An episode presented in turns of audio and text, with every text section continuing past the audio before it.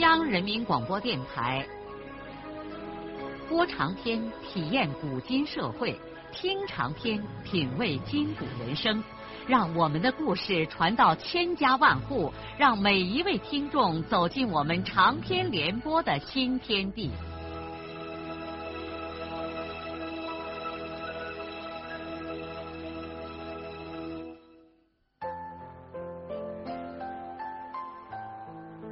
听众朋友，请继续欣赏荣获茅盾文学奖的、由中国文联出版社出版的路遥的长篇小说《平凡的世界》，由李野墨演播。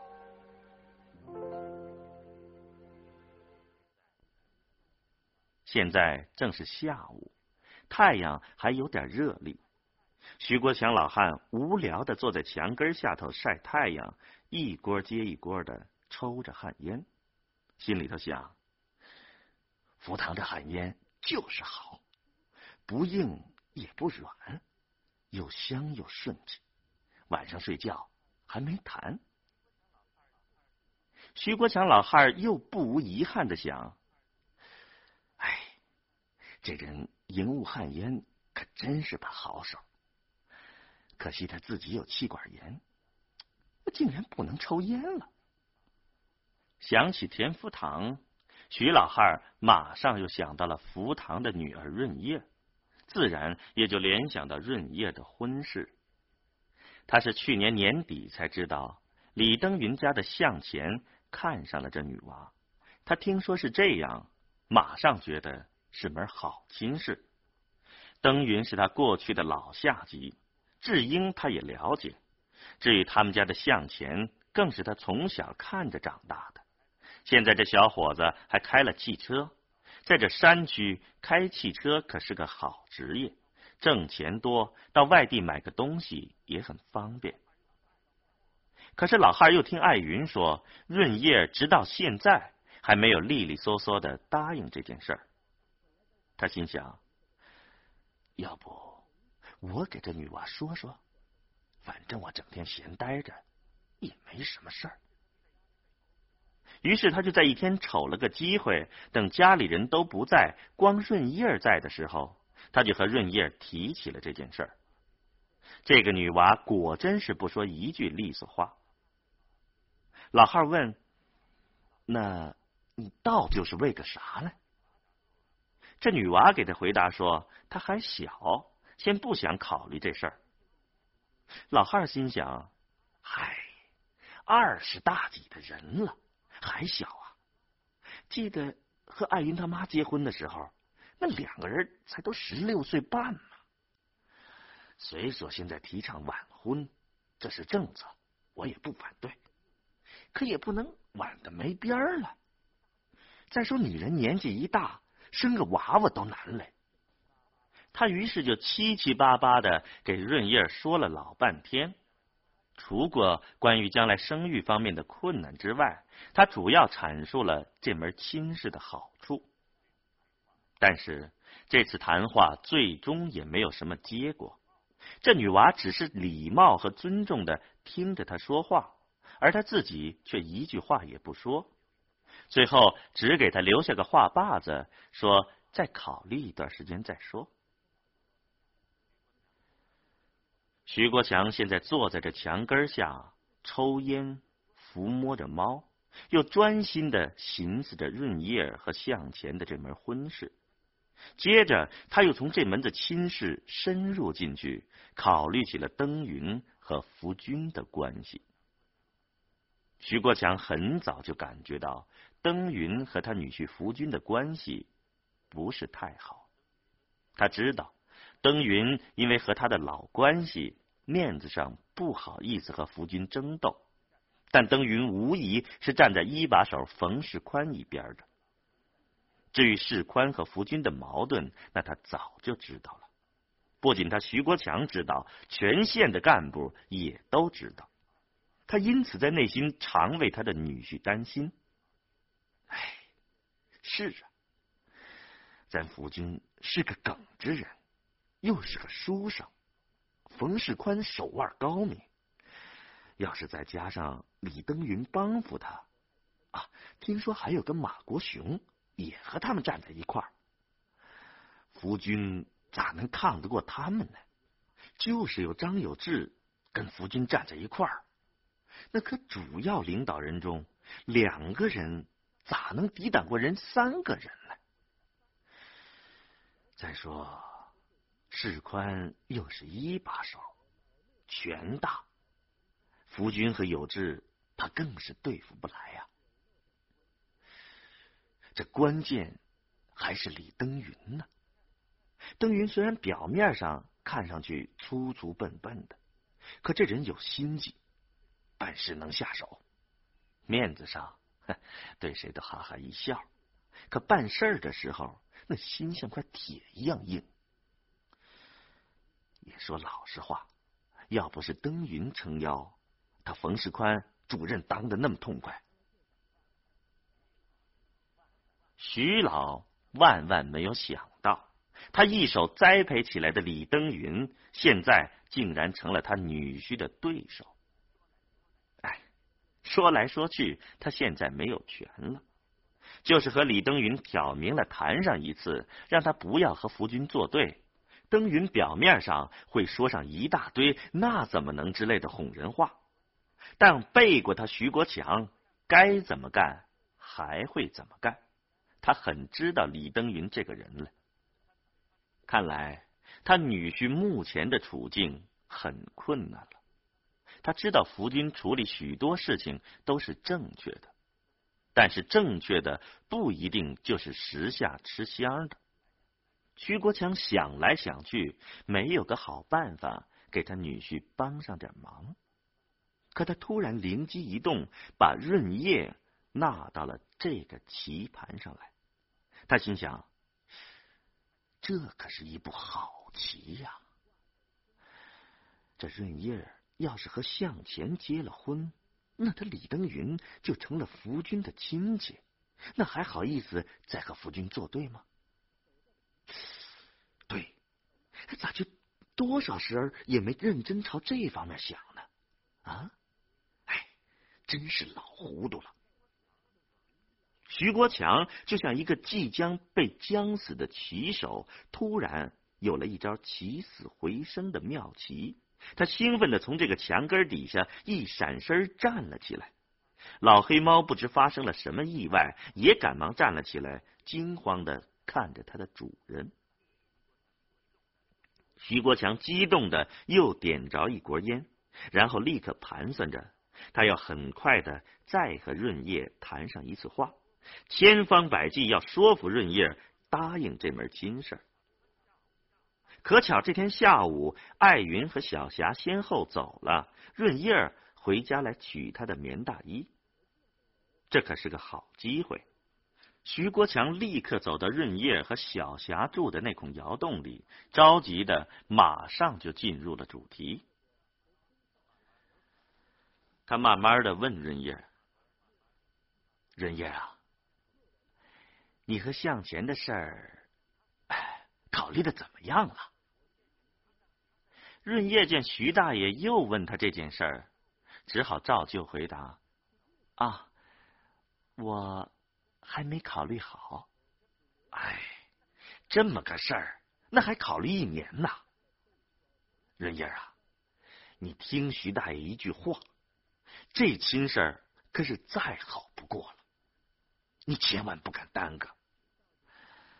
据我知道，人家向前一家人都很着急，那现在就等着你一句话来。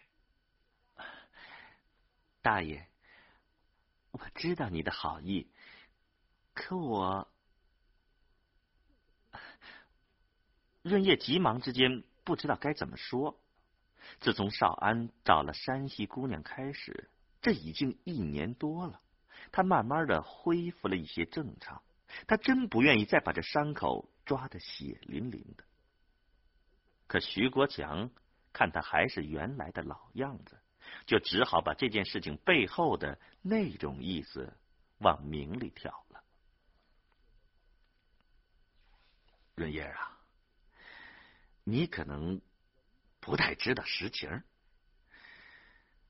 你二爸和向前他爸关系一直不怎么好，就是因为向前看上了你，这一年多来，他们的关系这才缓和了些。你还不知情，你二爸在这线上工作的很困难，人家许多人合在一块整他，其中最关键的那就是向前他爸嘞。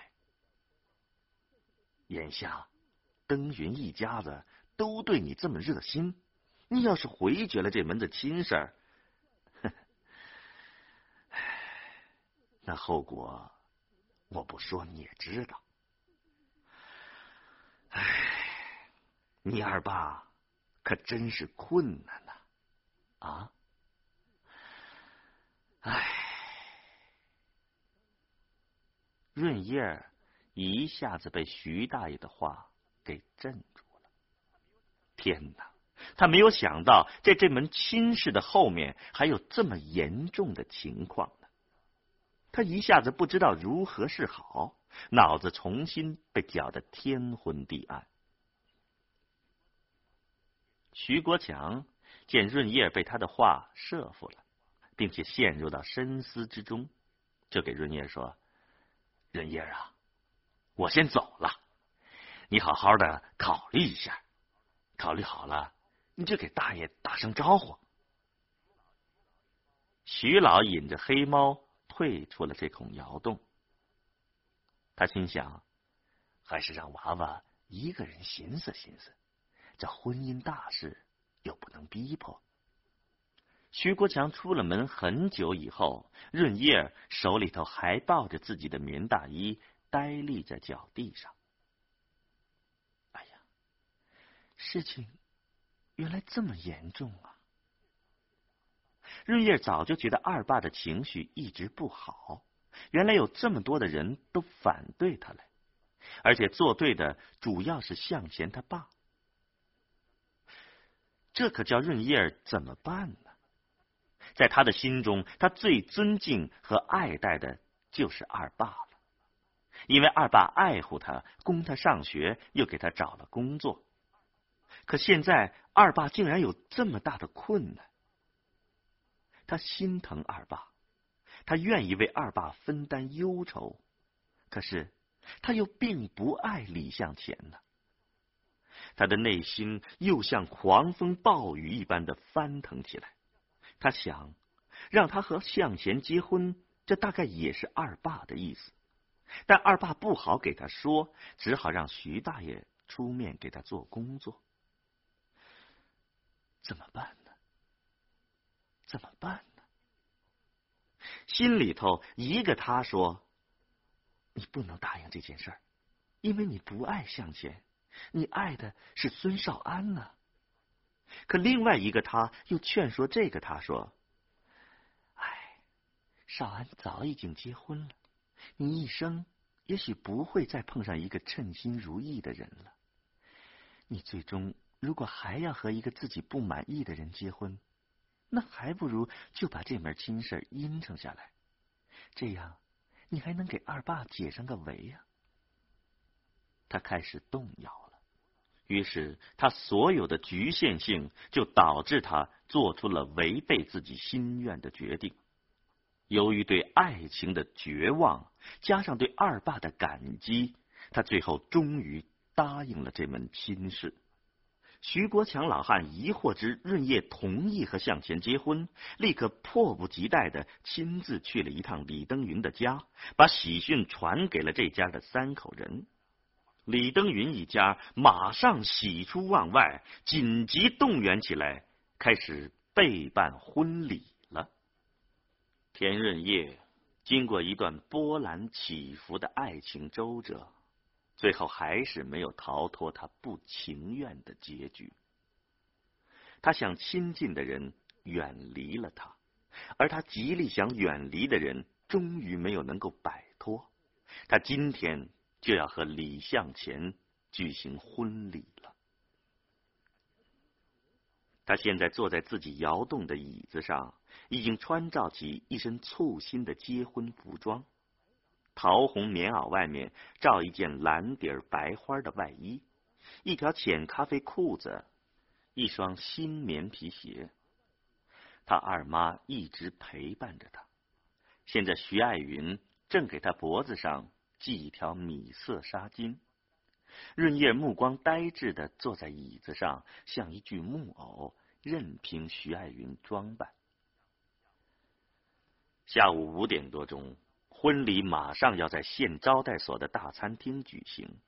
徐爱云于是把早已放在柜子上的那朵红纸花给侄女佩戴在胸前。男女两家的一些女客就和艾云一起引着新娘。出了县革委会田福军家的院子，在县革委会的大门外，一辆挽结着红绸带的黄色吉普车正在等待着新娘的到来。本来县革委会离县招待所只有几百米远，但是为了排场，李登云动用了全县所有三辆吉普车中的两辆。现在。李向前身穿着一身崭新的银灰色迪卡制服，皮鞋擦的能照见人影子，胸前也佩戴着一朵大红花，正喜气洋洋的坐在吉普车的后座上。这个时候，在县招待所的大餐厅里，已经是一片热闹非凡的景象了。几十张大圆桌铺上了干净雪白的台布。每张圆桌上都摆满了瓜子儿、核桃、红枣、苹果、梨、纸烟和茶水。早到的客人已经十人一桌，围成一圈，吃着水果，嗑着瓜子儿，抽烟喝茶，拉闲话，说话声和笑声嗡嗡的响成一片。这期间，仍然有新到的客人从餐厅门口走进来。李登云两口子衣冠楚楚，分别立在大门两边，脸上堆着笑容，和进来的客人热情的握手，表示欢迎光临他们儿子的婚礼。招待所的院子里停了许多的汽车，这是向前的司机朋友们前来参加婚礼。他们有的是本县的，还有的是从外地赶来的。在餐厅后面的厨房里，十几个炊事员正忙着准备婚礼上的酒菜和饭菜。全县几个著名的厨师都被请来了，其中还有石歌节食堂的胖炉头胡德福。因为胡死有几个拿手菜名扬全县，尤其是红烧肘子。与此同时，田福堂正一个人拘谨的坐在主宾席上。主宾席安排新娘新郎的双亲和县上的领导坐，领导按照惯例总是最后出场，因此还都没有到。登云两口子又在门口迎宾客，田福堂只好一个人干坐在这儿。本来徐国强也被安排在这个桌上，可老汉为了红火，撵到老干部桌上去了。不过，田福堂此刻内心里也充满了说不出的骄傲和荣耀。是啊，看这场面，那真是气派啊！你田福堂一个农民，能这么荣耀的和县上的领导攀上亲，那真是做梦也没想到啊！是的，他不但为自己高兴，他更为自己的女儿高兴。出嫁到这样的人家，那真是他娃娃的福分。田福堂明显的感到自己的腰杆子更硬了。他的弟弟是县上的副主任，现在他又有了一个副主任的亲家。田福堂正一个人在主宾席上，又自卑又荣耀的坐着。他的儿子润生突然走过来，在他的耳朵边悄悄的说。爸咱村的少平叫你到外边去一下。田福堂瞪起眼睛问儿子：“咋？”少安给我姐送了一块毛毯，托少平给捎来了。少平说要交给你。哎，那让他一块进来吃饭嘛。他说他是不走着从村里来的，累的不想参加了。田福堂听说是这样，也就只好跟着儿子往出走。走了几步，他又转身在桌子上抓了一把瓜子儿，拿了几颗苹果，才来到了院子里。少平把那块毛毯交给田福堂，说：“大叔，这是我哥和我嫂子给润叶姐送的结婚礼物，他们让我亲手交给您。”田福堂接过毛毯，说：“ 那你也进去坐席嘛。”“啊不了，我走累了。”于是田福堂就把那把瓜子儿和几颗苹果硬塞在少平的衣袋里。少平也就告辞走了。少平的确累了。金波当兵之后，他就不能再和金波一块骑自行车回家，他又买不起汽车票，只好来回都是步行。可他不想参加这个婚礼，更主要的原因是他心里头隐隐的有点难受。他现在越来越清楚的感觉到。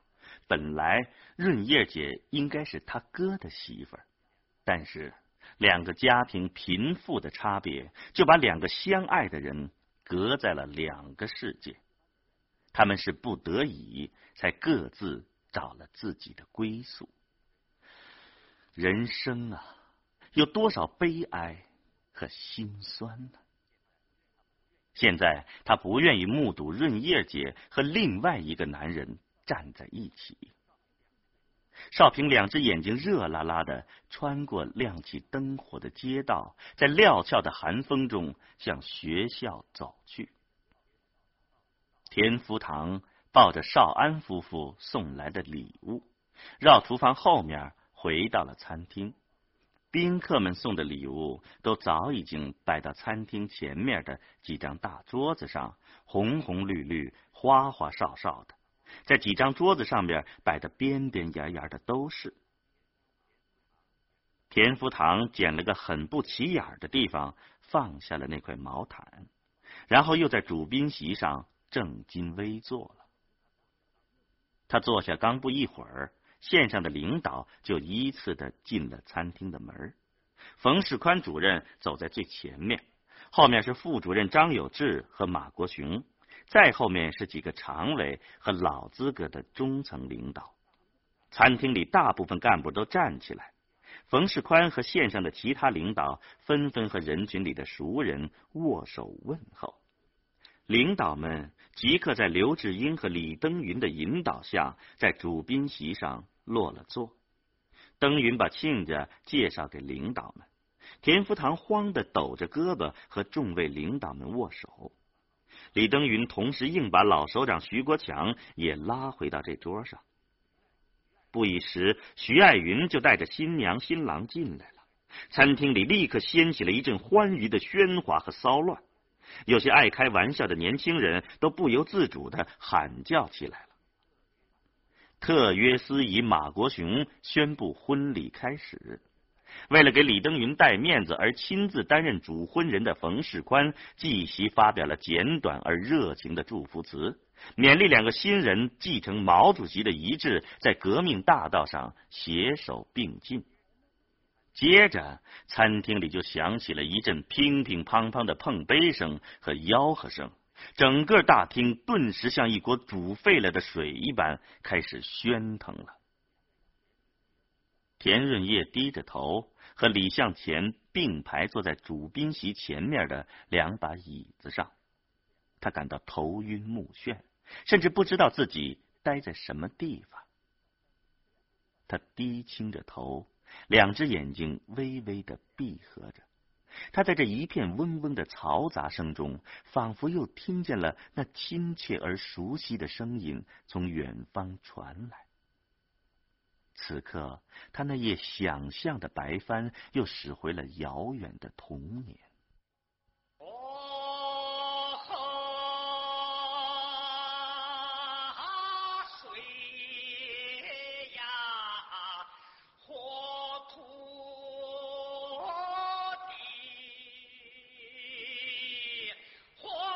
地。路遥的长篇小说《平凡的世界》，今天就播送到这里。您听了以后有什么感想、体会和建议？欢迎来信告诉我们。